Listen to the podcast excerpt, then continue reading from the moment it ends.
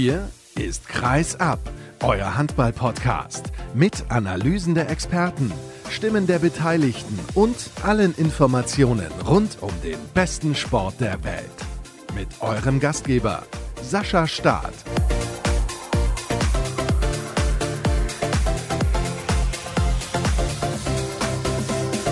Menschenskinder, liebe Hörer, ich weiß gar nicht, wo ich anfangen soll. Es gibt so viel zu besprechen in der heutigen Ausgabe von Kreisab. Es sind so viele Dinge passiert in den letzten Tagen.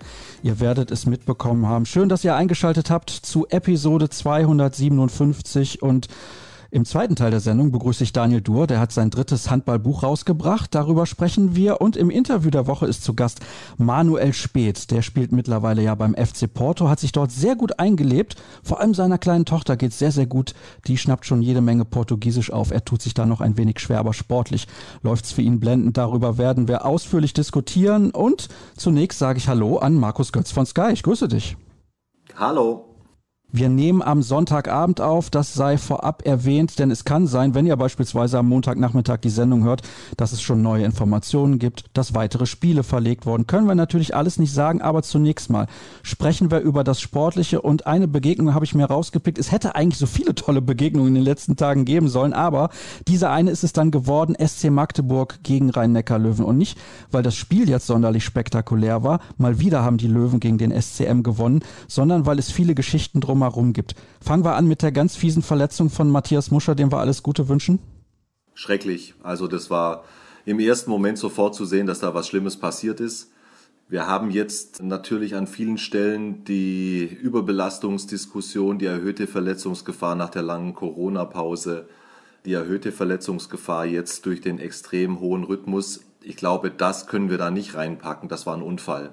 Es war eine Phase, wo der SCM, also es war ja ganz am Schluss schon, um die allerletzte Chance gekämpft hat, vielleicht nochmal zurückzukommen in dieses Spiel und dann versuchen die den Camper, der Pass kommt von rechts außen und er ist zu tief angesetzt und Musche springt von links außen rein und, und ist offensichtlich voll drauf fokussiert, irgendwie diesen Ball noch zu kriegen und ins, und ins Tor zu bringen und landet völlig unglücklich und, und knickt dann im Knie weg. Das war ein Unfall und ja, Kreuzbandriss ist es wohl, lange, lange Pause ganz, ganz, ganz blöd gelaufen. Ich habe es gerade schon gesagt, wir wünschen ihm natürlich schnellstmögliche Genesung, ist ganz klar. Ich hatte übrigens schon den Eindruck in dem Moment, wo er losgesprungen war, dass das irgendwie nicht gut endet, weil dieser Pass, der war auch nicht optimal und so weiter, aber ist auch egal. Nein, der war viel zu tief. Ja. Also das lag nicht an seinem Absprung, sondern es lag daran, er ist in der Luft und der Pass ist zu tief und er hat dann einen, einen völlig ja, verbogenen Körperschwerpunkt eine schlechte Körperhaltung und ist einfach nur darauf konzentriert, diesen Ball noch zu verwerten und kommt dann einfach unglücklich auf. Was glaubst du? Welche Bedeutung hat das für die Mannschaft von Bennett Wiegert? Denn es geht gar nicht so sehr um das Sportliche. Lukas Mertens ist sicherlich auch ein sehr, sehr guter Spieler und zuletzt vielleicht sogar gleichwertig. Aber Matthias Musche nimmt eine ganz besondere Rolle in dieser Mannschaft ein. Logisch, er ist man spricht ja immer gerne vom emotionalen Leader. Er ist sicherlich einer aus der Kategorie, ein Sprachrohr der Mannschaft, ein Stimmungsführer der Mannschaft, eine Integrationsfigur. Der wird auf jeden Fall fehlen. Keine Frage. Sportlich wie als Figur, wie als Persönlichkeit. Es war die dritte Heimniederlage in dieser Saison für den SCM. Zum Auftakt gab es die Pleite gegen den Bergischen HC. Okay, da hätte man vielleicht sagen können, dumm gelaufen, blöde Situation, der Gegner hat auch noch gut gespielt, der Torhüter ist über sich hinausgewachsen. Dann gab es eine Pleite zu Hause gegen den TVB Stuttgart. Da könnte man jetzt auch sagen, ja, guck mal an, wie Stuttgart momentan dasteht. Die gewinnen gefühlt ein Spiel nach dem anderen. Auch wunderbar. Und gegen die Löwen kann man auch mal verlieren. Aber in Summe, zum aktuellen Zeitpunkt der Saison, das ist eine ordentliche Hypothek für den SCM. In Summe ist es natürlich zu viel, das wissen die in Magdeburg auch selbst ganz genau. Wir brauchen gar nicht so viel über Heim- und Auswärtsspiele sprechen. Das hat sich natürlich nivelliert zu einem großen Teil. Das ist nicht der wesentliche Faktor, aber sie haben diese drei Spiele verloren. Das ist die Tatsache. Diese sechs Punkte fehlen.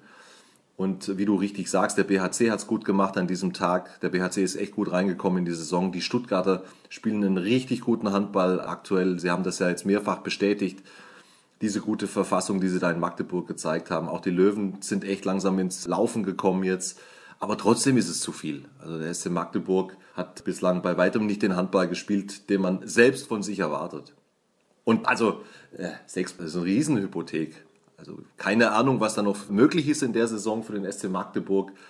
Ich weiß nicht, ob irgendjemand ernsthaft von der Meisterschaft gesprochen hat beim SCM, aber also das kannst du jetzt schon abhaken, wenn es denn so gewesen ist. Was mir auffällt, ist, die Torhüterleistungen sind relativ überschaubar in Magdeburg. Ja, Janik Rehn ist ja aber auch verletzt jetzt schon eine ganze Weile. Der hat ja Knieprobleme. Tobias Tulin nicht konstant genug. Und also sie brauchen natürlich Gren in Topform, überhaupt keine Frage. Aber das, das sind viele Teile, die da zusammenkommen. Zu viele Mannschaftsteile funktionieren zumindest in, in manchen Spielen. Also sie haben ja auch schon gute Spiele gemacht. Also wie sie Berlin weggefegt haben in Berlin, das war beeindruckend. Das, das wollen wir nicht vergessen. Aber äh, die Spiele, die wir jetzt angesprochen haben, also vor allen Dingen jetzt fürs, fürs Löwenspiel äh, gesprochen, da hat zu viel nicht gepasst. Darmgard darf man nicht vergessen, war auch stark angeschlagen. Ich habe ein Bild gesehen seines Knöchels, der ist umgeknickt bei der Nationalmannschaft. Der sah furchtbar aus. Also wenn du mir das gesagt hättest, dass der überhaupt da aufs Feld steigt, hätte ich fast ausgeschlossen. Man hat es ihm auch angemerkt, saß er dann auch lange draußen, Christian O'Sullivan hat aus persönlichen Gründen abgesagt. Ich kann dazu nichts sagen, will ich auch gar nicht rumspekulieren. Wenn es heißt persönliche Gründe, dann sollte man die Nase raushalten. Gehen wir mal davon aus, dass auch das wesentliche Hintergründe hat. Heißt, er fehlt dann nicht nur sportlich, sondern sowas arbeitet er auch in die Mannschaft rein. Dann die ganzen Umstände. Das erste Spiel direkt nach der Länderspielunterbrechung und den, den, den Corona-Fällen. Dann gab es die Aufregung offenbar im Magdeburger Lager zur Frage, ob denn jetzt Uwe Gensheimer spielen kann oder darf oder sollte oder eben nicht. Da war wahnsinnig viel los, was mit dem eigentlichen Spiel gar nichts zu tun hatte und Magdeburg war offensichtlich nicht in der Lage, unter diesen Umständen die beste Leistung abzurufen. Übrigens auch der Trainer. Aha, da kannst du gerne ins Detail gehen. Na, was heißt ins Detail gehen? Ich glaube, wer die Übertragung verfolgt hat, wer die Interviews mit Bennett Wiegert gesehen hat vor und nach dem Spiel, der hat einen emotional stark beanspruchten Trainer gesehen. Das ist in keiner Weise eine Kritik von meiner Seite. Das ist einfach nur eine Feststellung. Bennett ist ein, ist ein Mensch, wie wir alle. Und was da gerade so alles passiert, das beschäftigt ihn offenbar sehr. Das ist nachvollziehbar. Aber logischerweise kostet auch ihn das Körner. Ja? Und das ist alles, was ich damit sagen wollte. Das ist keine Kritik, ist einfach nur eine Feststellung. Das Einzige, das Einzige, wenn ich das, wenn ich das anmerken darf, und, und, und das, auch das ist keine Kritik, auch das ist einfach nur eine Beschreibung. Die Problematik ist es ja in Krisen, ich glaube, das hat jeder schon erlebt. Wenn du dich zu weit runterziehen lässt, dann, dann wirst du mit der Situation früher oder später nicht zurechtkommen. Also es ist schon dann auch eine, eine besondere Fähigkeit, in diesen ganz schwierigen Situationen und Momenten auch immer noch ein bisschen Abstand haben zu können, ein bisschen von außen drauf gucken zu können. Denn wenn du natürlich emotional zu sehr eintauchst, dann haben wir wieder die Situation, die ich gerade angesprochen habe, dass du nicht deine optimale Leistung abrufen kannst. Das ist alles vollkommen menschlich, das ist keine Kritik, das ist einfach nur eine Beschreibung. Ich glaube, das ist die Situation in Magdeburg im Moment. Und so war sie eben auch am vergangenen Mittwoch beim Spiel gegen die Löwen. Glaubst du, dass diese Unruhe, ich nenne das jetzt mal Unruhe, die Wiegert ein bisschen ausstrahlt, sich dann vielleicht auch auf die Mannschaft überträgt? Denn normalerweise sagt man, wenn ein Trainer besonders ruhig ist, ist auch die Mannschaft in kritischen Situationen ruhiger. Also ich möchte hier jetzt überhaupt nicht den Eindruck entstehen lassen, dass ich der Meinung bin, dass sozusagen die Problematik von Bennett Wiegert ausgeht. Ich wollte das einfach nur als Teil des Ganzen erwähnt wissen. Wir haben ja aber auch jetzt schon viele andere Punkte angeführt. Das ist eine sehr komplizierte Gemengelage, nicht nur beim SC Magdeburg, aber jetzt eben insbesondere rund um dieses Löwenspiel vor allen Dingen, darüber sprechen wir ja gerade. Und dass das dann alles zusammenspielt, das ist aus meiner Sicht klar. Also, liebe Hörer, bitte nicht falsch verstehen. Es geht nicht darum, Bennett Wiegert hier besonders in die Mangel zu nehmen, sondern ich wollte einfach mal wissen, wie Markus das einschätzt. Lass uns mal die Seiten wechseln. Bei den Rhein-Neckar-Löwen hingegen läuft's blendend. Tabellenführer nach acht Spielen. Ja, und das, obwohl sie ja dieses Spiel gegen Leipzig hatten, das ich auch gesehen habe zu Hause, klar verloren gegen Leipzig. Das war eine echt richtig schlechte Leistung der Löwen. Die Reaktion darauf allerdings, die war richtig gut. Gefallen hat mir der Auftritt in Erlangen vor allen Dingen auch jemand, was die Erlanger zu leisten imstande sind, haben sie jetzt auch mehrfach bewiesen schon in dieser Saison. Und jetzt, das ist natürlich ein Big Point, der Sieg in Magdeburg. Die Löwen, also das muss man ganz klar sagen, das ist natürlich auch Trainerarbeit. Martin Schwalb stand auch insbesondere in seiner Zeit beim HSV als Trainer für ähm, spielstarken Handball.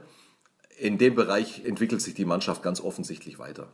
Und sie mussten ja auch nun wahrlich einige Rückschläge wegstecken. Ich meine, wenn dir das, das Torhüter-Duo ausfällt, langfristig, dann ist das, das ist ja zunächst mal der Worst Case, weil das ja die Position ist, die du, die du zweitklassig bei einem Spitzenteam nicht besetzt haben kannst, um erfolgreich Handball zu spielen.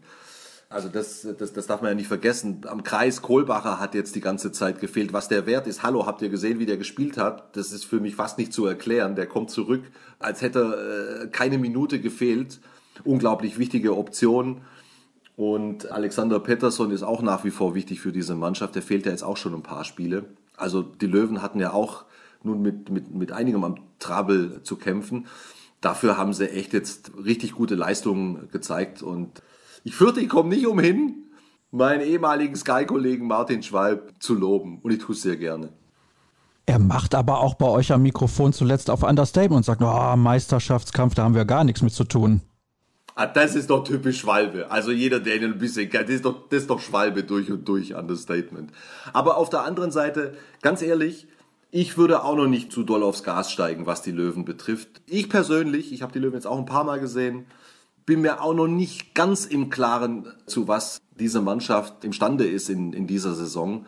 Das wird sich erst noch zeigen, jetzt gerade auch in den Topspielen. Ich bin gespannt auf das Heimspiel gegen Flensburg Mitte Dezember.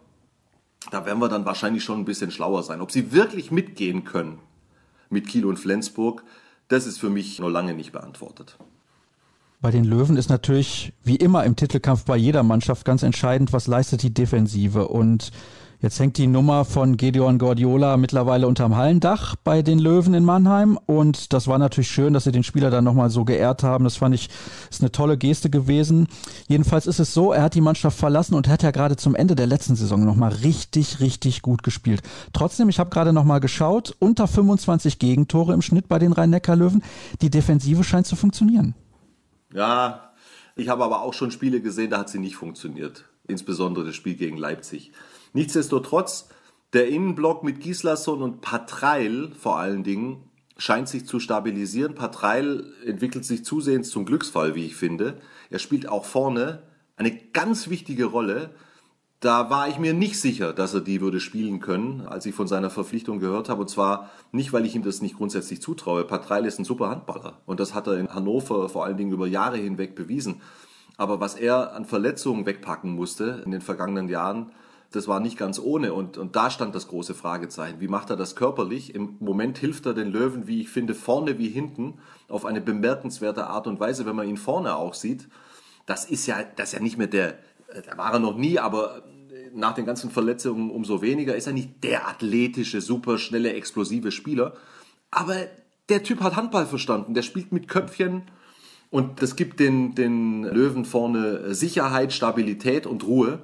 Und wie gesagt, das, das, das tut ihn aus meiner Sicht wahnsinnig gut, dass er da mit dabei ist. Gerade auch in der Abwehr. Aber Guardiola fehlt aus meiner Sicht trotzdem. Ja, also ehrlich gesagt, ich habe es nicht verstanden.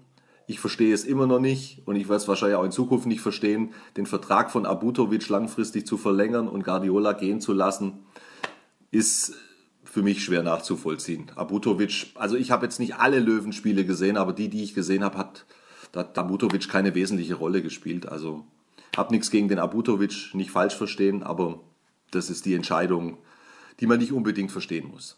Ja, wenn man Guardiola haben kann und Abutovic nicht oder muss sich zwischen beiden entscheiden, ist, glaube ich, die Entscheidung relativ klar. Ja, wobei man eine Sache echt nicht vergessen darf. Ich habe es zumindest so in Erinnerung. Als diese Entscheidung bei den Löwen gefallen ist, also Guardiola hatte in der vergangenen Saison, wenn ich mich recht entsinne, am Anfang, also ich, also ich weiß es nicht mehr ganz genau, aber so habe ich es zumindest im Hinterkopf abgespeichert. Der war auch nicht durchgehend stabil, ja, so stark wie er dann am Ende nochmal gespielt hat. Warum auch immer das dann nochmal so so zustande kam, ob das auch eine Trotzreaktion war, ich weiß es nicht. War er davor auch nicht durchgehend. Ja? Insofern Entscheidungen werden immer in einem Moment getroffen und man darf den Kontext des Momentes natürlich nicht vergessen, wenn man die Entscheidung rückwirkend bewertet. Trotzdem, ich bleibe bei meiner Meinung. Wir wechseln nochmal das Thema abschließend und kommen ja, zu einer Geschichte, die natürlich für den Handball eine absolute Katastrophe ist. Es wurde jetzt ein Spiel nach dem anderen verlegt. Einige deutsche Spieler haben sich infiziert und wir hoffen natürlich beispielsweise, dass es Juri Knorr relativ gut geht, den Umständen entsprechend. Bei Finn Lemke beispielsweise waren die Symptome nicht ganz so stark. Er hat nur davon gesprochen, dass er nichts schmeckt, aber sonst würde es ihm gut gehen dieses verflixte Länderspiel Deutschland gegen Bosnien. Also die Bosnier wollten es ja verlegen, haben gesagt, pass mal auf, lieber DHB, liebe EHF. Moment, Moment, uns, ja. Weißt du da mehr als ich? Ist es beim Spiel gegen Bosnien passiert? Die waren ja danach noch in Estland. Das ist richtig, dass sie danach noch in Estland gewesen sind. Aber die Inkubationszeit und so weiter. Und ich habe auch noch von keinem Spieler aus Estland gehört, dass er infiziert ist. Mhm. Okay. Ja, also das war, das war, das war eine Wissensnachfrage. Also alle, die ich gefragt habe, ich war am Samstagabend auch in Stuttgart, habe das Spiel der Stuttgarter gegen Hannover äh, kommentiert und habe natürlich auch mit den Stuttgarter Verantwortlichen nochmal über den Fall Bitter gesprochen, aber mit anderen auch schon mich ausgetauscht. Wen auch immer ich gefragt habe, könnt ihr euch irgendwie erklären, wie da die Infektionskette war? Keiner weiß irgendwas. Ich wollte, deswegen frage ich, ob du da mittlerweile mehr weißt als ich. Nein, um Gottes Willen, das weiß ich nicht. Bin auch weit ab davon, ein Virologe zu sein. Also das muss ich ja auch nochmal an der Stelle betonen. Wir sind alle keine Mediziner und keine Experten. Und trotzdem ist das ein Thema, mit dem wir uns ja befassen müssen.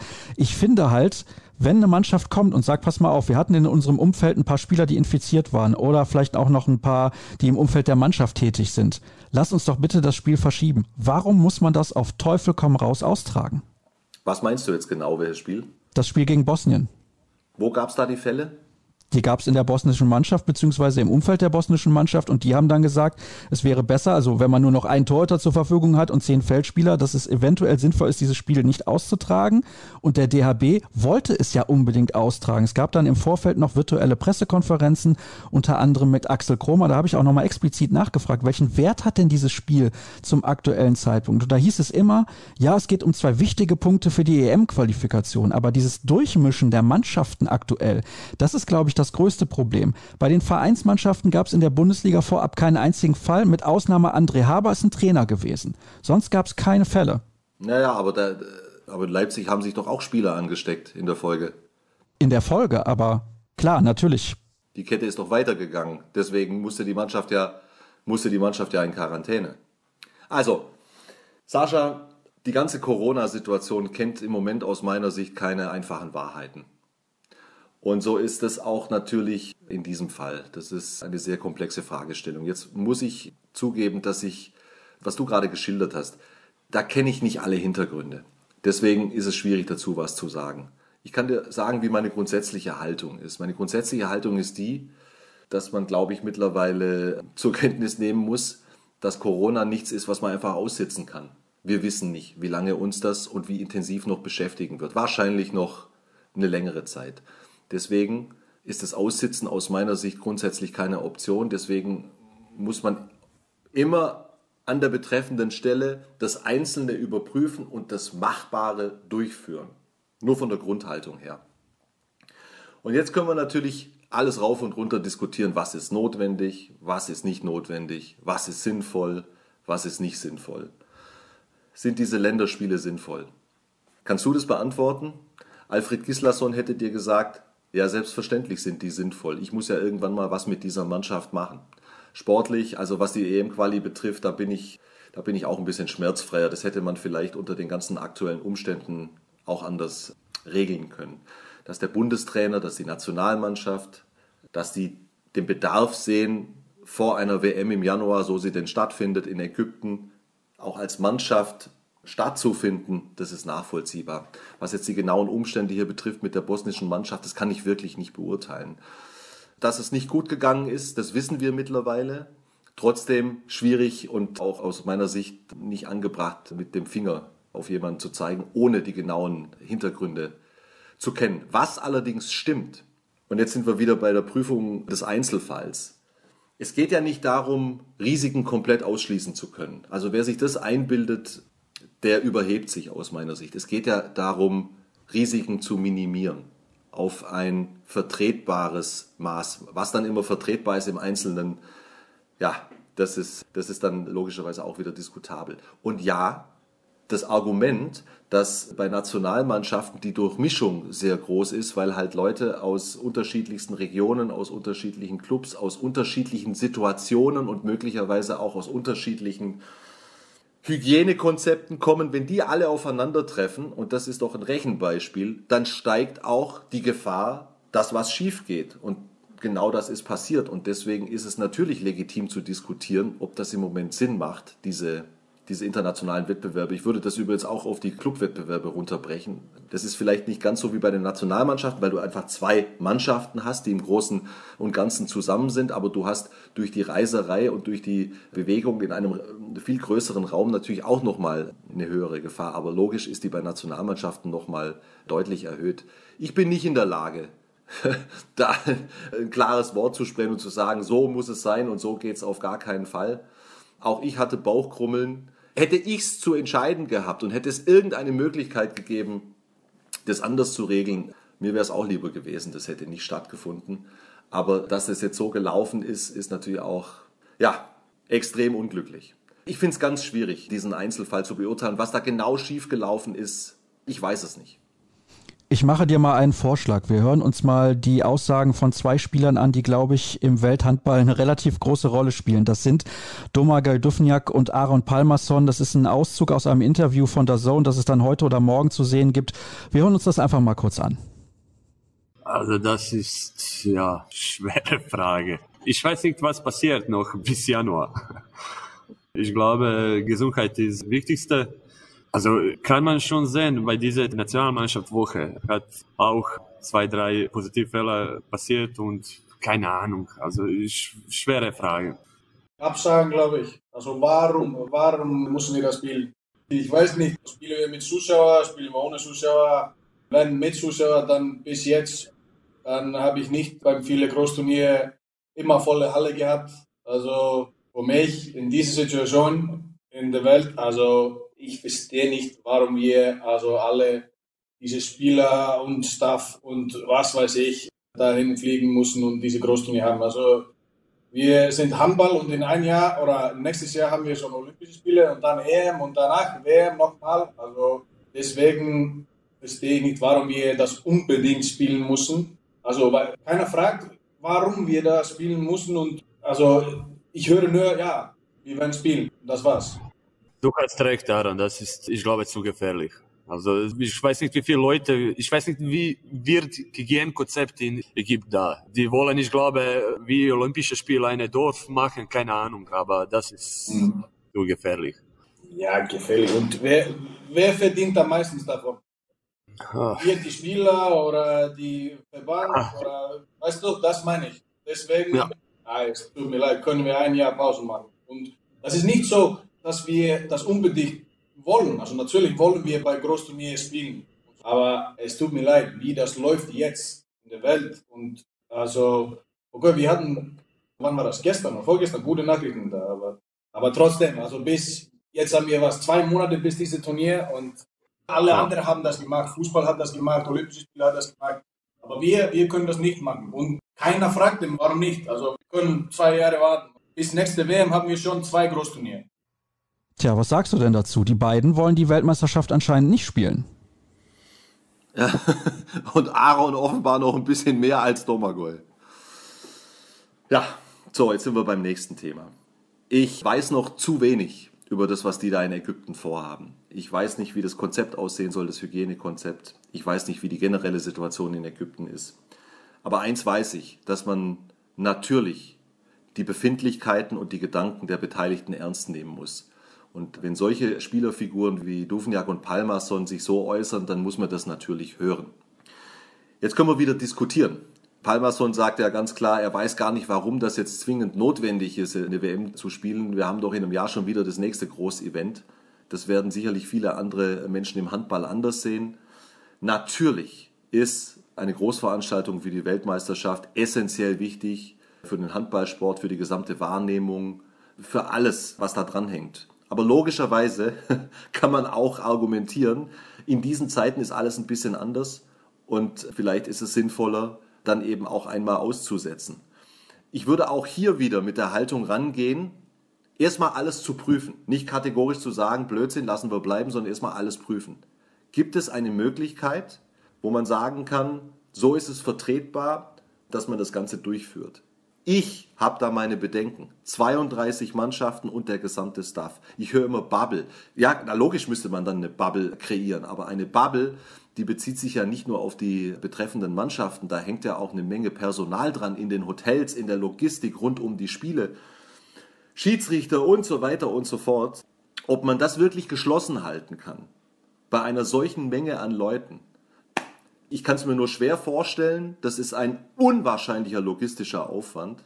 Wenn es irgendwie auf einer vernünftigen und möglichst sicheren Basis durchführbar ist, dann fände ich es natürlich auch gut, wenn das stattfinden kann. Aber nach meinem jetzigen Kenntnisstand, und der ist dünn, das muss ich ganz ehrlich sagen, aber man hat ja auch, oder maßt sich an, man hat einen einigermaßen gesunden Menschenverstand momentan habe ich noch nicht ganz die Fantasie, mir da was zurechtzuschustern in meinem Hirn, wo ich sagen würde, ja, also das, das, das wird gut gehen. Also das ist natürlich schon echt ein ganz großes Ding, ob das wirklich stattfinden kann, ob das wirklich gut gehen kann. Ich habe Zweifel, auf jeden Fall, überhaupt keine Frage. Ich glaube, wer da keine, wer keine Sorgen und Zweifel hat, der, der ist auch nicht ganz wach an der Stelle. Letzte Frage dazu und dann bist du auch entlassen, also nicht generell entlassen, aber aus der Sendung entlassen. Und zwar kommen ja ungefähr 25 Prozent der Spieler, die an einer Weltmeisterschaft teilnehmen werden, so ist das zumindest dann in Ägypten, aus der Bundesliga. Kannst du dir vorstellen, dass die Spieler sich zusammentun und sagen, pass mal auf, wir wollen da nicht spielen? Hm. Ob ich mir das vorstellen kann. Vorstellen kann ich mir vieles im Moment. Denkbar ist es. Aber ob es wirklich zu so, also das wär, müsste ja dann eine gewaltige Solidaraktion geben und vor allen Dingen müsste man ja ein, ein, ein sehr einheitliches Meinungsbild haben. Ich weiß gar nicht, ich habe noch nicht mit ausreichend vielen Spielern gesprochen. Also im Moment äußern sich ja vor allem die, die Zweifel haben. Ich weiß gar nicht, wie das Stimmungsbild ist. Wenn du 100% hast, Teilnehmer, wie viele sagen, wir müssen alles dafür tun, dass wir da spielen. Also bei Uwe Gensheimer habe ich zum Beispiel so interpretiert, dass er zur Gruppe gehört, die sagen, hey, wir müssen alles versuchen, dass das stattfindet. Ja. Jetzt haben wir zwei andere Meinungen gehört. Wie das gesamte Stimmungsbild ist, kann ich nicht einschätzen. Also das bedarf ja einer, einer unwahrscheinlichen Logistik, wieder einer unwahrscheinlichen Organisation und einer unwahrscheinlichen Gemeinschaftlichkeit, um, um, um sowas zu organisieren. Ich, ich kann es mir ehrlich gesagt ich kann es mir nicht vorstellen. Nee, kann ich mir nicht vorstellen. Aber hey, im Moment sind die Dinge anders als sonst und vielleicht ja auch in diesem Punkt. Wir konnten uns auch vor einem Jahr nicht vorstellen, dass in leeren Hallen gespielt werden muss. So ist es leider gekommen. Naja, also so wie sich seit März alles entwickelt hat, musste man sich das schon vorstellen. Davor vielleicht nicht. Ja, also vor einem Jahr im Prinzip, da war sowas überhaupt nicht vorherzusehen, dass das jemals passieren könnte. Das ist eine absolut katastrophale Entwicklung und ich glaube, liebe Hörer, ihr habt gemerkt, was das für ein schwieriges Thema ist und wie differenziert man die Dinge betrachten kann. Und es gibt so viele unterschiedliche Meinungen, wie Markus gerade gesagt hat. Beispielsweise Uwe Gensheimer, er plädiert dafür, alles zu versuchen, um so ein Turnier zu spielen. Andere, die haben wir eben gehört, wie Duffenjak oder Palmos und sagen, nee, lieber nicht spielen und da gehen die Meinungen garantiert stark auseinander. Herzlichen Dank dass du auch bei so einem kritischen Thema offene Worte für mich übrig hattest. Erste kurze Pause in der heutigen Ausgabe. Gleich geht's dann weiter.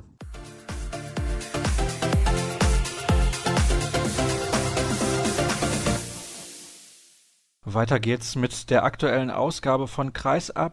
Wir gehen ein wenig weg vom Sport, wobei so ganz stimmt das natürlich nicht. Ich begrüße in der Leitung nicht zum ersten Mal den Buchautor Daniel Duhr. Hallo Daniel, Servus. Hallo Sascha, Servus, ich grüße dich. Ja, zunächst mal, wie geht's dir? Ja, mir geht's gut. Und das ist ja auch schon viel wert in diesen Zeiten. Und deswegen möchte ich mich da gar nicht beschweren, sondern nee, mir geht's wirklich gut. Danke. Das ist schön zu hören und du hast die Zeit ein wenig genutzt, um ein weiteres Buch zu schreiben. Zunächst mal, der ein oder andere Hörer mag es noch nicht mitbekommen haben. Zwei Bücher hast du schon auf den Markt gebracht. Wie heißen die? Genau, ich habe mit Handballhölle Bezirksliga und Handballhimmel Kreisliga zwei Bücher über den Amateurhandball herausgebracht und habe da jetzt den dritten Teil nachgelegt. Über den sprechen wir gleich. Aber was besonders ist bei dir, du hast das alles in Eigenregie gemacht. Ja, richtig. Also normalerweise sucht man sich ja einen Verlag, der bereit ist, das erste Buch mit einem rauszubringen und dieses Risiko einzugehen. Und wenn man Glück hat, findet man einen. Und da ich aber im Marketing selber arbeite und relativ viele Dinge auch alleine machen konnte, habe ich das alleine gemacht und habe das so ein bisschen zu meinem Hobby neben dem Beruf gemacht. Und ja, das gleicht sich so langsam an, Hobby und Beruf. Tatsächlich, also es ist eine Erfolgsstory. Ja, ich bin super zufrieden. Also das hätte nicht schöner laufen können die letzten ja, drei Jahre jetzt. Drei Jahre ist es her, dass das erste Buch rausgekommen ist. Und ich habe zunehmend gut damit zu tun und habe immer mehr Freude daran entwickelt. Und das ist so ein sich selbst verstärkender Mechanismus, würde ich mal sagen. Also je besser es läuft, desto mehr Leute lernt man kennen, desto größer ist die Motivation, da auch am Ball zu bleiben. Und ja, auch dadurch ist jetzt Teil 3 dann entstanden letztendlich. Warst du dir nach Teil 2 sicher, du schreibst ein drittes Buch? Nein, überhaupt nicht. Also ich war mir nach Teil 1 noch nicht mal sicher, ein zweites zu schreiben. Denn man muss ja auch erstmal abwarten, wird das angenommen, gefällt das den Lesern und da nach Teil 1 und auch nach Teil 2 die Reaktionen aber durchweg gut waren und sich viele Leute von den Amateuren bis auch zu den Profis sehr gefreut haben und kaputt gelacht haben und das auch mir so wiedergespiegelt haben, hatte ich schon diesen, diesen Proof, sage ich mal, dass das eine gute Sache ist und auch in die richtige Richtung gegangen ist. Und ich habe auch weiter Freude am Schreiben gehabt. Und wichtig ist aber natürlich auch, dass die Themen noch da waren. Also nur des dritten Teiles wegen wäre es ja Unsinn, einen dritten Teil zu schreiben. Aber da war noch genug vorhanden. Das wollte ich nämlich gerade fragen. Man muss ja auch Ideen haben und immer wieder neue Ideen auch dazu gewinnen, weil wenn du immer über Sachen schreibst, die du schon mal irgendwie notiert hast, dann reicht das vielleicht gar nicht aus. Also man muss immer irgendwie kreativ bleiben. War das schwer für dich? Nein, das war überhaupt nicht schwer. Zum einen hatte ich beim zweiten noch etwas Überhang aus dem ersten Buch, also Themen und Ideen, die ich nicht mehr mit umgesetzt habe, aber schon auf dem Zettel hatte. Und das war jetzt für Teil 3 wieder so. Das heißt, ich hatte schon so ein paar Kapitelüberschriften, wo mir klar war, da ist noch einiges zu holen inhaltlich. Und zum anderen spiele ich ja selbst noch Handball und ja, gerade in den unteren Ligen ist ja kaum ein Training oder ein Spieltag dabei, wo nicht irgendeine lustige Geschichte passiert, die erzählenswert wäre. Du musst eigentlich immer nur die WhatsApp-Gruppe eurer Mannschaft zitieren. Das wird wahrscheinlich schon ausreichen. wenn ich die WhatsApp-Gruppe unserer Mannschaft zitieren würde, dann hätte ich wahrscheinlich Probleme und würde zumindest nicht um eine Altersbeschränkung rumkommen von dem Buch. Von daher ist unsere Mannschaft da wahrscheinlich schon guter Ideengeber, aber nicht zitatfähig, wie wahrscheinlich viele andere Mannschaften aber auch. Das hast du jetzt sehr nett ausgedrückt, aber ich glaube, ich weiß, worauf du hinaus willst. Es ist ja, wie gesagt, schon ein bisschen länger her, dass du das erste Buch rausgebracht hast, danach kam das zweite und jetzt halt dieses dritte. Wie heißt das? Das dritte Buch heißt Handball Hardcore Kreisklasse, Höhepunkte am Karrieretiefpunkt. Warum hast du dich für diesen Titel entschieden und was bedeutet das inhaltlich? Vielleicht kannst du das mal ein bisschen kurz erzählen für all diejenigen, die sich das Buch vielleicht gerne kaufen möchten. Entschieden zu dem Übertitel Handball Hardcore Kreisklasse habe ich mich so aufgrund der ersten beiden nach Handball Hölle, Bezirksliga, Handball Himmel, Kreisliga ist es ja schon schön, da so einen runden Abschluss zu finden und deswegen Kreisklasse, was aber jetzt nicht heißt, dass das nur Geschichten aus der Kreisklasse sind. Das ist mehr so, um diese Trilogie schön rund zu machen vom Titel her und also die Geschichten sind, liegen unabhängig, möchte ich damit sagen. Höhepunkte am Karrieretiefpunkt, ja. Ich glaube, dass es schon so ist, je tiefer man geht in der Liga, desto abgefahrener sind die Höhepunkte, die man da mitbekommt und desto härter sind die Geschichten und von daher passt auch Hardcore, glaube ich, ganz gut. Also ich denke, jeder, der irgendwie im Handballkosmos unterwegs ist und mal Sonntagmorgens ein Kreisklasse-Spiel gesehen hat, der weiß, dass da schon ziemlich abstruse Dinge passieren und dass da schon der ein oder andere Lacher zu holen ist. Machen wir uns nichts vor, Daniel. Ein Kreisklasse-Spiel sonntags morgens um 10 Uhr ist eigentlich nur für die zu ertragen, die selber mitspielen. Ja, beziehungsweise nicht mal für die zu ertragen, aber sie kommen ja oft nicht drum rum. Ne? Und ja, auf der Tribüne, sofern da überhaupt jemand ist, da muss man schon Nehmerqualitäten haben. Das ist keine Frage. Nochmal zu dem Inhalt. Du fragtest gerade, was denn dann da so inhaltlich zu holen ist. Ich habe beispielsweise, um mal so zwei, drei Sachen anzureißen, ein Kapitel die Verletzungen mal etwas genauer unter die Lupe genommen, dann geht es um den sieben Meter, um dieses ewige Duell, Schütze gegen Torwart, was auch in den unteren Ligen, denke ich, nochmal ein ganz anderes ist, als wenn jetzt ein Hans Lindberg oder ein Uwe Gensheimer ihre sicheren sieben Meter da reindrehen.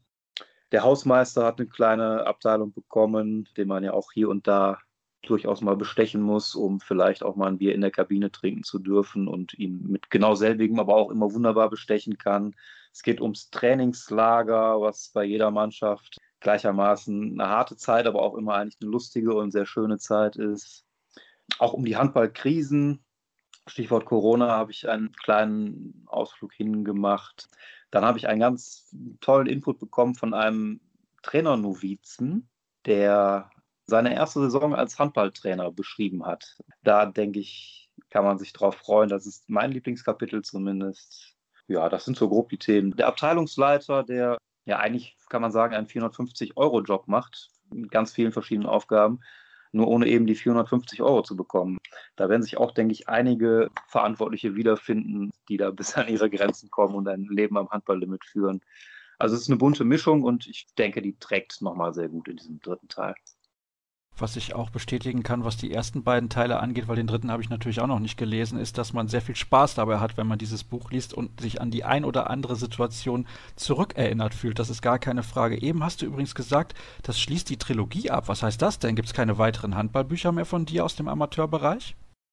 Also man kann ja im Sport, das haben wir oft genug auch sportartübergreifend gesehen, immer auch nochmal vom Rücktritt zurücktreten. Von daher mache ich mir da jetzt keine Sorgen, irgendwas zu sagen, was dann hinterher mir auf die Füße fällt. Und zum anderen ist es bei mir auch ein Hobby, deswegen sehe ich mich da sowieso nicht so gebunden an irgendwelche Aussagen. Aber ich denke, jetzt ist es zumindest erstmal gut und das sind drei schöne Bücher, wo ich voll hinterstehe, die auch jetzt nicht nur nochmal eins hinten dran gehängt sind klar, ich werde noch ein paar Jahre weiterspielen, solange die Bandscheiben das irgendwie noch mitmachen und wenn da nochmal genug zusammenkommt und ich Lust habe und das weiter gut klappt, warum nicht? Aber erstmal denke ich, ist das für den Moment so ganz okay, wie es ist.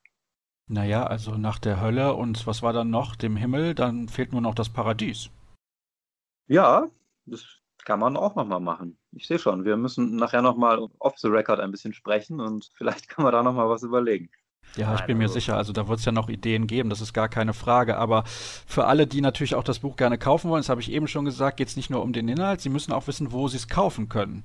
Was ist denn für dich als Autor, und darum geht es auch immer, eigentlich die beste Lösung? Denn man kann in den Buchhandel gehen, vielleicht ein Buch bestellen, man kann es online irgendwie über Anbieter bestellen, die nicht selber vom Autor stammen. Was ist für dich als Autor eigentlich das Beste?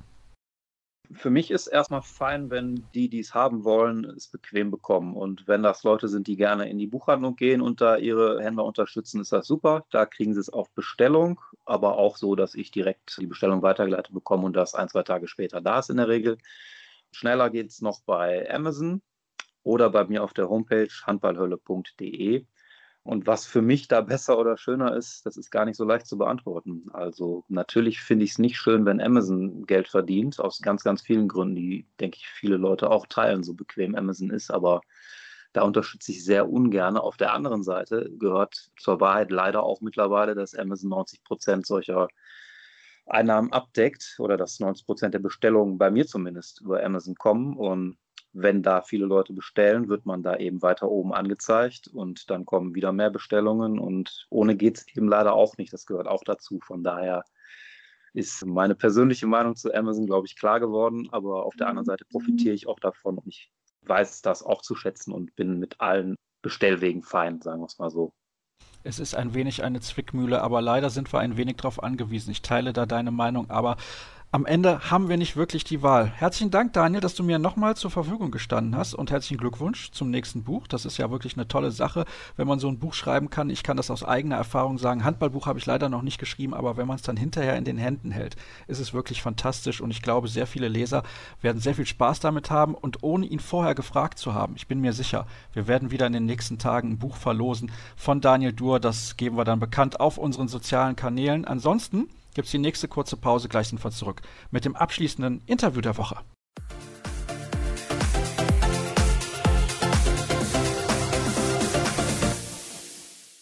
Ich hatte es ja eben bereits angekündigt. Wir haben noch das Interview der Woche für euch vorbereitet und ich begrüße einen Gast, der früher mal, ich muss jetzt gerade noch mal nachschauen, damit ich es nicht falsch formuliere, württembergischer Jugendmeister mit der HSG Ostfildern wurde. Herzlich willkommen in der Leitung, Manuel Speth. Grüß dich.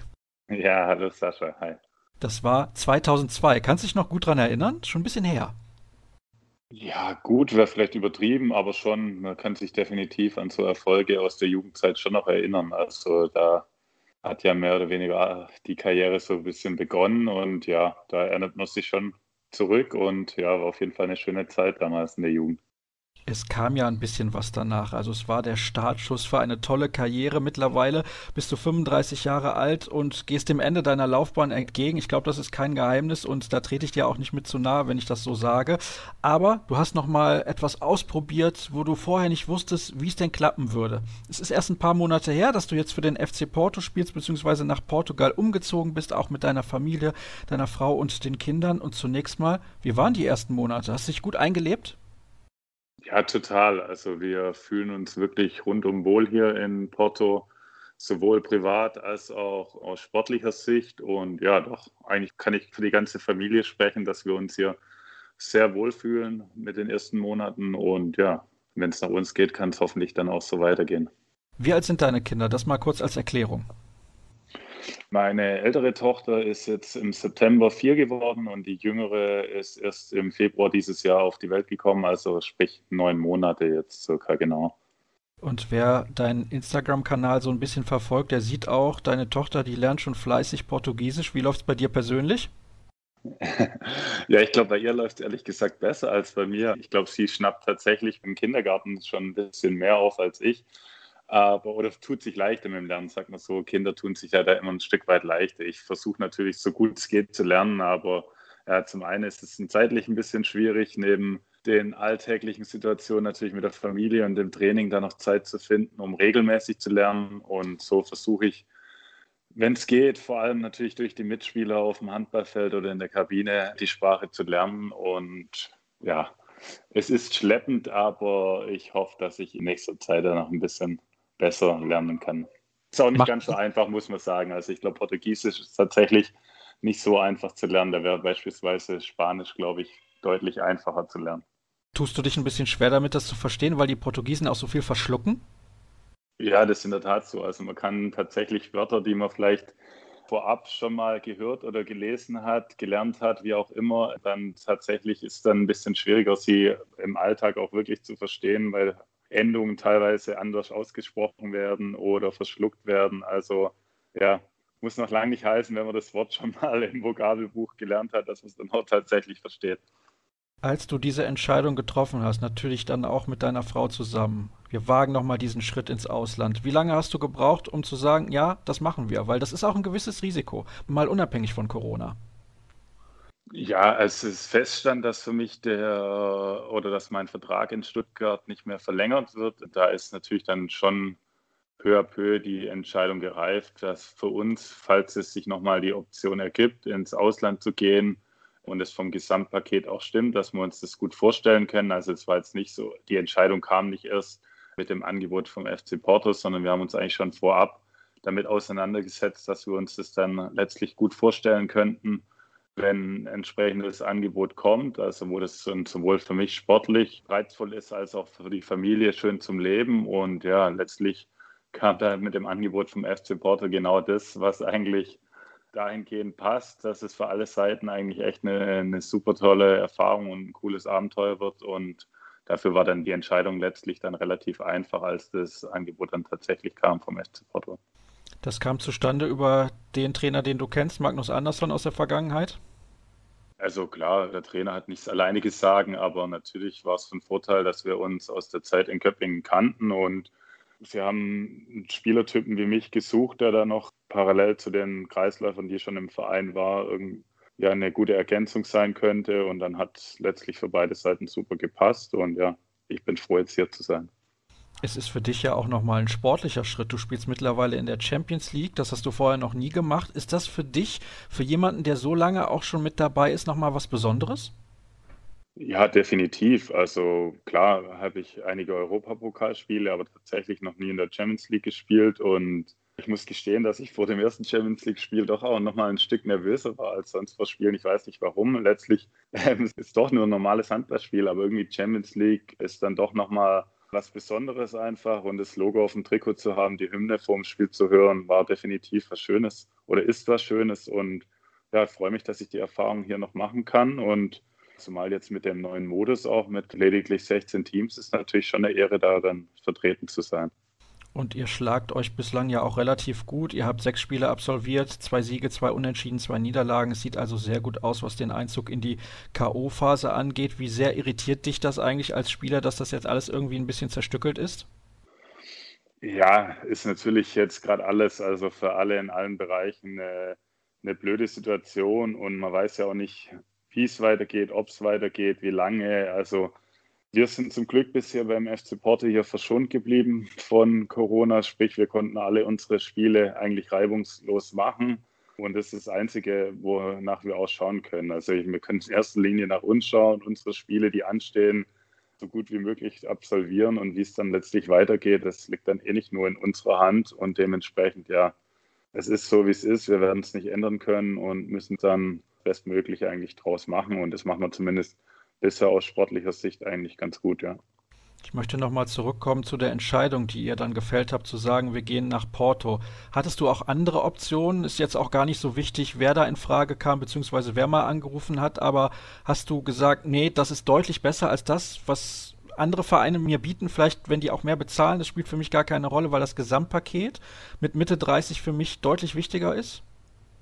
Ja, ich hatte schon ein paar andere Anfragen auch, aber wie du es jetzt eigentlich schon vorweggenommen hast, war hier das Gesamtpaket mit Abstand am besten. Also das muss man einfach so sagen. Ja, sowohl in erster Linie aus sportlicher Sicht natürlich mit Champions League und auch den Möglichkeiten, noch nationale Titel zu gewinnen, die ich ja bislang auch noch nicht hatte. Also von dem her. Und dann, ja klar, aus privater Sicht, jeder, der schon mal in Portugal oder im Speziellen in Porto war, weiß, dass es sich hier sehr schön leben lässt und ja, das Gesamtpaket jetzt einfach auch zu dem Zeitpunkt natürlich noch mit kleinem Kind und dass meine Frau auch momentan in Elternzeit ist, hat einfach perfekt gepasst. Das hört sich sehr, sehr gut an. Aber normalerweise, das habe ich zumindest mitbekommen, regnet es nirgendwo mehr in Portugal als in Porto. Sagt man tatsächlich, dass hier so zwischen Oktober und Dezember eine, eine kleine Regenzeit ist, aber also entweder blieb die dieses Jahr aus oder wir haben extrem viel Glück. Ich weiß nicht, also wir sind größtenteils eigentlich verschont geblieben. Also mir ist jetzt zumindest nicht aufgefallen, dass hier sonderlich oft regnet. Obwohl wir, also wir haben es bisher zum Glück noch nicht mitbekommen. Aber man sagt es tatsächlich, aber ja, wie gesagt, dann hatten wir dieses Jahr besonders viel Glück, weil hier ist bislang eigentlich meistens die Sonne draußen gewesen. Ich weiß, du bist ein sehr heimatverbundener Mensch und du bist auch jemand, der sehr viel Wert auf die Familie legt. Wie schwer ist die Integration beispielsweise für deine Frau, die nicht jeden Tag mit Mitspielerinnen in der Kabine sitzt und mit denen quatschen kann, sondern die sich irgendwie anders beschäftigen muss, noch dazu in Zeiten, wo man nicht mal eben vor die Tür gehen kann, vielleicht auf der Straße auch ein bisschen die Sprache aufschnappt. Wie ist das für sie? Ja, in erster Linie war es für uns beide jetzt dann schon, was das angeht, nochmal ein neuer Schritt. Also meine Frau war zwar schon mal im Ausland, für mich persönlich war es nach all den Jahren im Schwabenland was gänzlich Neues. Und natürlich eher dann anfangs schon eine Umstellung, nicht mehr in der Nähe von Familie und Freunden zu sein. Also vielleicht ist der Schritt ein bisschen einfacher gewesen durch die Corona-bedingte Situation, wo wir vielleicht in letzter Zeit eh nicht so direkten Kontakt zu allen hatten. Aber klar, wir vermissen natürlich die Familie und Freunde schon. Und ja, für meine Frau zum Glück, wir kannten eine Familie hier schon aus unserer Zeit in Esslingen. Also die sind auch beruflich vor zwei Jahren allerdings schon hierher gezogen. Dadurch hat man zumindest schon direkten Kontakt und daraufhin haben sich dadurch auch neue Kontakte ergeben und durch den Kindergarten ja, lernt man eigentlich auch schnell neue Leute kennen. Und ich muss sagen, meine Frau hat hier eigentlich schon einen ganz guten Anschluss und wir haben auch außerhalb jetzt von den Mitspielern schon ein paar Kontakte, soweit es natürlich momentan generell möglich ist, sich mit anderen Leuten zu treffen. Ja. Das ist, wie ich finde, ein ganz, ganz wichtiger Punkt, dass das eben möglich ist für eine gute Integration. Aber wie du sagst, scheint das ja sehr, sehr gut zu funktionieren. Lass uns nochmal zurückkommen zum Sportlichen. Merkst du, dass das für dich nochmal ein anderes Niveau ist, in der Champions League zu spielen, auch wenn wir wissen, die Bundesliga ist natürlich sehr, sehr gut und wenn man in Göppingen spielt und danach vor allem auch in Stuttgart, muss man jedes Spiel Minimum mit 100 Prozent bestreiten, damit man eine Chance hat, es zu gewinnen. Wie nimmst du das in der Champions League wahr? Ja, also viele Gegner tatsächlich kannte ich natürlich auch schon, weil wir vielleicht doch mal im ERF Cup gegeneinander gespielt haben oder auf irgendwelchen Turnieren. Also klar, es ist in, in Summe natürlich jetzt doch nochmal, gerade durch den neuen Modus, also dass wirklich nur die einfach die besten Mannschaften gegeneinander treffen und dadurch ist es natürlich schon jedes Spiel auf einem absoluten Top-Niveau, das ist klar. Wahrscheinlich die Situation mit der Bundesliga macht es ein bisschen einfacher, dass man einfach weiß, ja, man muss in diesen Spielen 100 Prozent, ja, mehr wie 100 Prozent geht eigentlich nicht, also 100 Prozent geben. Weil hier ist natürlich schon die Umstellung, hier ist eigentlich, was viel schwieriger ist, dass man tatsächlich in der Liga halt teilweise gegen Gegner spielt, die einem natürlich nicht alles abverlangen, wo man vielleicht dann doch auch mal, ja, mit angezogener Handbremse, sage ich mal, vorsichtig vielleicht doch gewinnen kann. Und dann ist natürlich hier die Schwierigkeit, dass man tatsächlich dann immer es schafft, wieder, wenn dann die Champions League losgeht, dass man ab der ersten Minute an eben wieder voll im Modus ist und dann wieder bei 100 Prozent ist. Fällt dir das schwer? Weil das hört sich ein bisschen so an.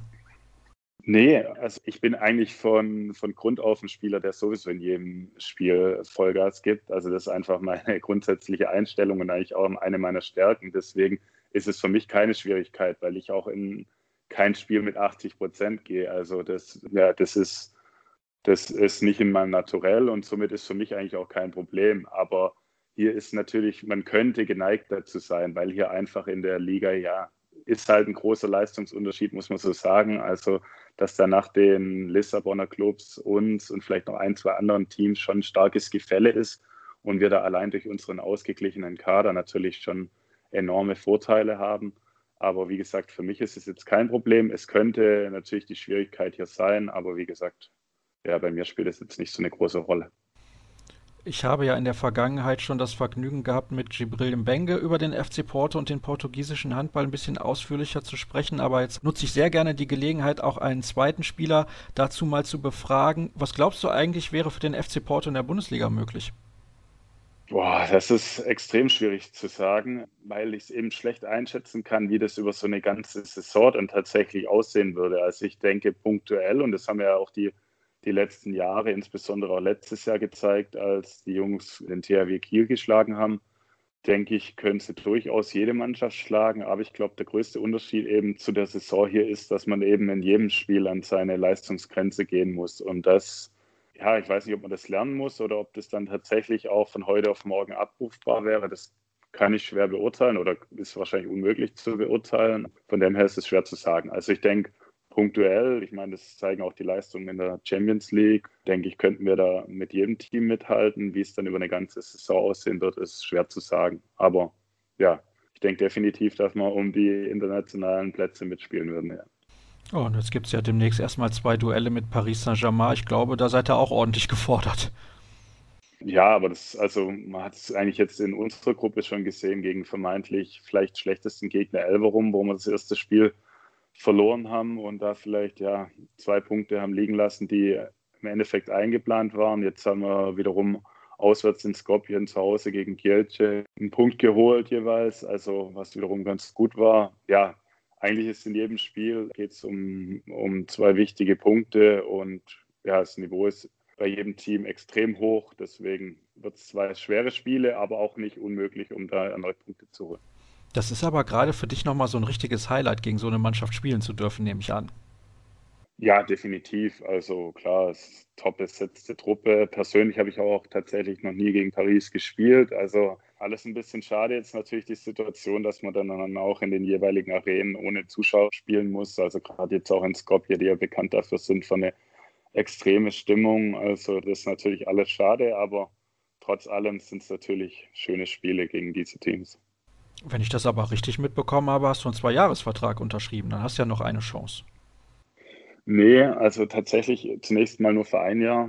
Also wir wollten selber jetzt erstmal schauen, wie das für uns passt. Und aus Vereinssicht war das auch erstmal nur für ein Jahr angedacht. Also ich will es nicht ausschließen, dass es vielleicht noch ein zweites Jahr wird. Bisher passt es ganz gut, aber Stand jetzt spiele ich definitiv erstmal nur für diese Saison hier.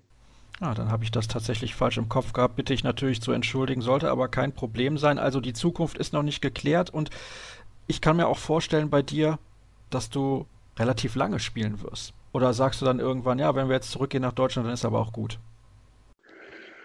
Ja, konkrete Ziel oder Ende habe ich mir da eigentlich nicht gesetzt. Also solange es mir nach wie vor Spaß macht, mein Körper mitmacht, was der Fall ist, kann ich mir vorstellen, weiterhin Handball zu spielen. Aber klar, es muss eben, wie gesagt, auch für meine Familie und so weiter passen, für mich sportlich interessant sein. Und dann kann ich mir vorstellen, durchaus noch länger Handball zu spielen. Aber wenn irgendwann der Zeitpunkt kommt, wo es entweder aus körperlicher Sicht oder einfach aus anderen Gründen für mich nicht mehr passt, dann freue ich mich auch auf alles, was danach kommt. Aber da mache ich mir jetzt noch nicht so viel Gedanken, weil Stand jetzt genieße ich noch, Handballprofi zu sein und mache das auf jeden Fall sehr gerne. Als ich glaube, vor gut einem Jahr ungefähr mit Gibril gesprochen habe, da hat er sehr geschwärmt von den Trainingsbedingungen in Porto. Empfindest du das auch als außerordentlich gut? Ja, muss man schon sagen, dass das eigentlich alles vorhanden ist, was man braucht und auch die Bedingungen drumherum sehr professionell sind. Also ich muss sagen, dass für mich persönlich jetzt sogar zum ersten Mal so ist, dass ich ohne Tasche zum Training kommen muss und dass alles für uns gewaschen wird und auf den Platz gelegt wird und alles quasi bereit ist, wenn wir zum Training erscheinen. Also das hatte ich in meinem bisherigen Verein noch nie.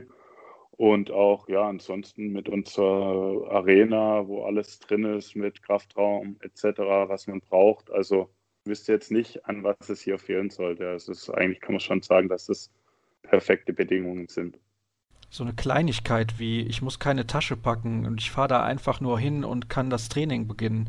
Hilft dir das? Ist das eine Erleichterung tatsächlich?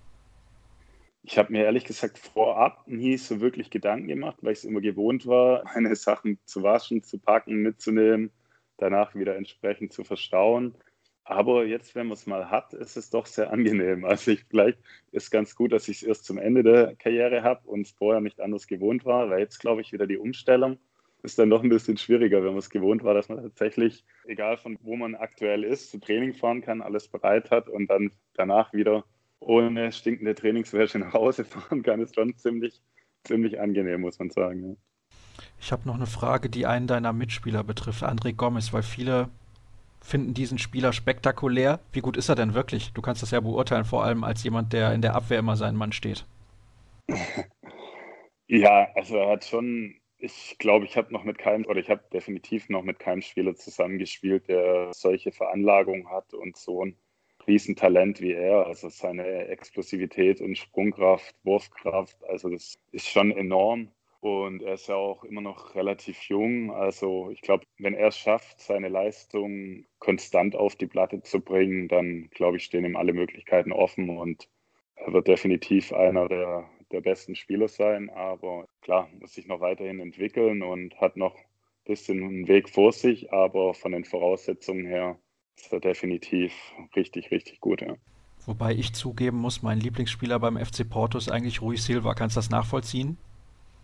Ja, also klar, er ist vielleicht einer der wenig verbliebenen richtigen Spielmacher, muss man so sagen. Also er hat ein enorme, enorme Übersicht, ein richtig gutes Gefühl für das Spiel, also trifft richtig gute Entscheidungen, spielt natürlich sehr gut mit dem Kreis zusammen. Also ja, es macht definitiv Spaß, ihm zuzuschauen und er hat das Spiel absolut verstanden. Und ich habe übrigens den Eindruck, dass du dich pudelwohl fühlst in Porto. Das ist zumindest das, was ich rausgehört habe aus diesem Gespräch. Manuel, herzlichen Dank, dass du mir zur Verfügung gestanden bist. Es war nicht das erste Mal und ich bin mir sicher, dass wir irgendwann in Zukunft nochmal miteinander sprechen werden. Das war's, zumindest was diese Ausgabe von Kreisab angeht. Schön, dass ihr wieder mit dabei gewesen seid. Facebook.com slash Kreisab, Twitter at kreisab.de sowie Instagram Hashtag und Accountname Kreisab, das sind eure Anlaufstellen auf den sozialen Kanälen. Da könnt ihr sehr gerne mal vorbeischauen und wie eben schon gesagt, im Teil davor, wir verlosen demnächst mal wieder ein Buch. Also auf jeden Fall reinschauen und nächste Woche dann wieder reinhören. Bleibt gesund, bis demnächst.